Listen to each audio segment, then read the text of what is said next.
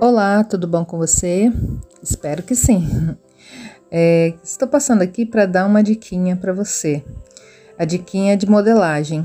É, toda vez que você terminar de fazer o seu molde, você deve colocar ombro com ombro, decote com decote, lateral com lateral, para verificar se é, o molde está com, com o desenho harmônico. O que, que seria isso?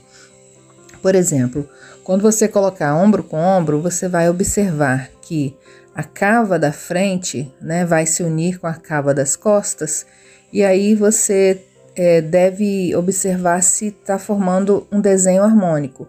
É, esse desenho ele não pode ter um bico no encontro das duas partes. Então, é, dependendo da forma como você faz a modelagem, ele forma um biquinho ali no encontro da, da parte da frente com a parte das costas.